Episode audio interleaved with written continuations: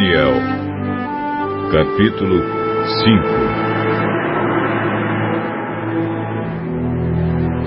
5 Certa noite, o rei Belsazar da Babilônia deu um banquete. Convidou mil autoridades do país e começou a beber vinho com os convidados. Depois de beber bastante, mandou que trouxessem os copos de ouro e de prata que Nabucodonosor, seu pai, havia tirado do templo de Jerusalém. Belsazar queria os copos para que ele, os seus convidados de honra e as suas mulheres e as suas concubinas os usassem para beber vinho.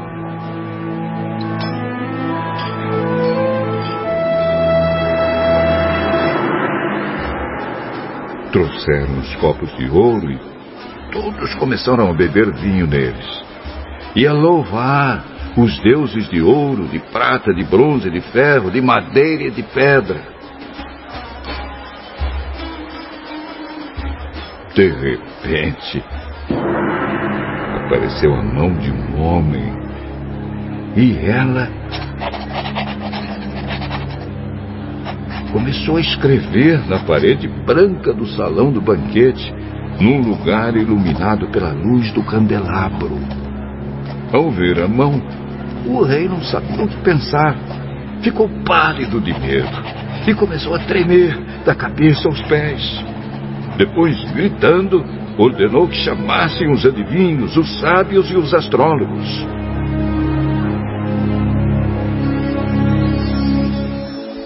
Logo que eles chegaram, Belsazar disse: Aquele que ler o que está escrito na parede e me explicar o que quer dizer, será vestido com roupas de púrpura e receberá uma corrente de ouro para pôr no pescoço e será a terceira autoridade mais importante no meu reino.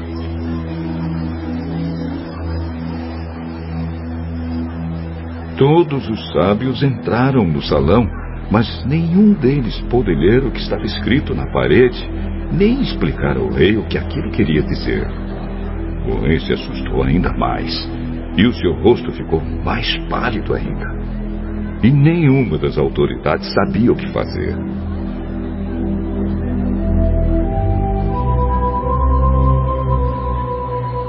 Então a rainha mãe que tinha ouvido os gritos do rei e dos seus convidados de honra, entrou no salão e disse ao rei: Que o rei viva para sempre. Não se assuste, nem fique pálido assim, pois aqui no seu reino há um homem que tem o espírito dos santos deuses. Quando Nabucodonosor, seu pai, era rei, esse homem provou que era juizado inteligente e sábio, tão sábio como os deuses. E o rei Nabucodonosor pôs esse homem como chefe dos sábios, adivinhos, feiticeiros e astrólogos. Pois Daniel, esse homem a quem o rei deu o nome de Beltesazar, pensa com muita clareza. Ele é sábio e inteligente e pode interpretar sonhos explicar coisas misteriosas e resolver assuntos difíceis. Portanto, chame Daniel e ele explicará o que está escrito na parede.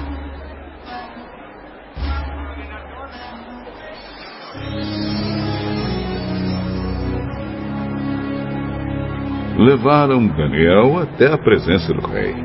E este perguntou: Você é mesmo aquele Daniel? Um dos judeus que meu pai, o rei Nabucodonosor, trouxe de Judá como prisioneiro? Já me disseram que o Espírito dos deuses está em você e que você pensa com muita clareza e é muito inteligente e sábio.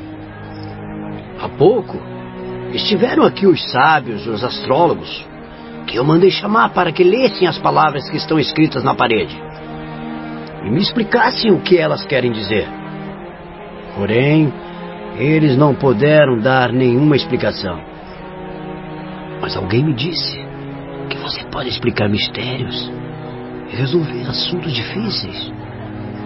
Portanto, se você puder ler o que está escrito e me explicar o que quer dizer, você será vestido com roupas de púrpura e receberá uma corrente de ouro para pôr no pescoço. E será a terceira autoridade mais importante do meu reino. Daniel respondeu: O senhor pode ficar com seus presentes, ou então dá-os a outra pessoa. Mesmo assim, eu vou ler as palavras que estão escritas na parede e vou explicar ao senhor o que elas querem dizer. Oh, rei, o Deus Altíssimo deu o reino ao seu pai, o rei Nabucodonosor. E lhe deu também poder, glória e majestade. O poder que Deus lhe deu era tão grande que todos os povos do mundo tremiam de medo na presença dele. Se ele queria, matava uma pessoa, ou se queria, deixava que vivesse. Elevava uns e rebaixava outros. Mas ele ficou tão vaidoso, tão teimoso e tão cheio de si, que foi derrubado do poder e perdeu toda a sua glória. Foi expulso do meio dos seres humanos. Perdeu o juízo e agia como um animal. Morava com jumentos selvagens. Comia capim como os bois e dormia ao ar livre, ficando molhado pelo sereno. Isso durou até que ele reconheceu que o Deus Altíssimo domina todos os reinos do mundo e coloca como rei quem ele quer. E o Senhor, ó rei Belsazar, filho de Nabucodonosor, sabia de tudo isso mas mesmo assim não tem sido humilde. Pelo contrário, o Senhor desafiou o Rei do céu e mandou trazer os copos que foram tirados do templo dele, a fim de que o Senhor, os seus convidados de honra, as suas mulheres e as suas concubinas bebessem vinho neles. Além disso, o Senhor deu louvores a deuses de prata, de ouro, de bronze, de ferro, de madeira e de pedra, que não veem, não ouvem e não sabem nada. Mas o Senhor não deu glória a Deus, aquele que tem o poder de matar ou de deixar viver, e que decide tudo o que acontece com o Senhor. É por isso que ele mandou essa mão escrever na parede estas palavras: Mene, Mene, Tekel e Parsim.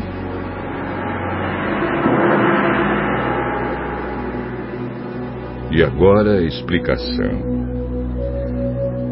Mene quer dizer que Deus contou o número dos dias do reinado do Senhor e resolveu terminá-lo. Tekel quer dizer que o Senhor foi pesado na balança e pesou muito pouco. Pérez quer dizer que o seu reino será dividido e entregue aos medos e aos persas.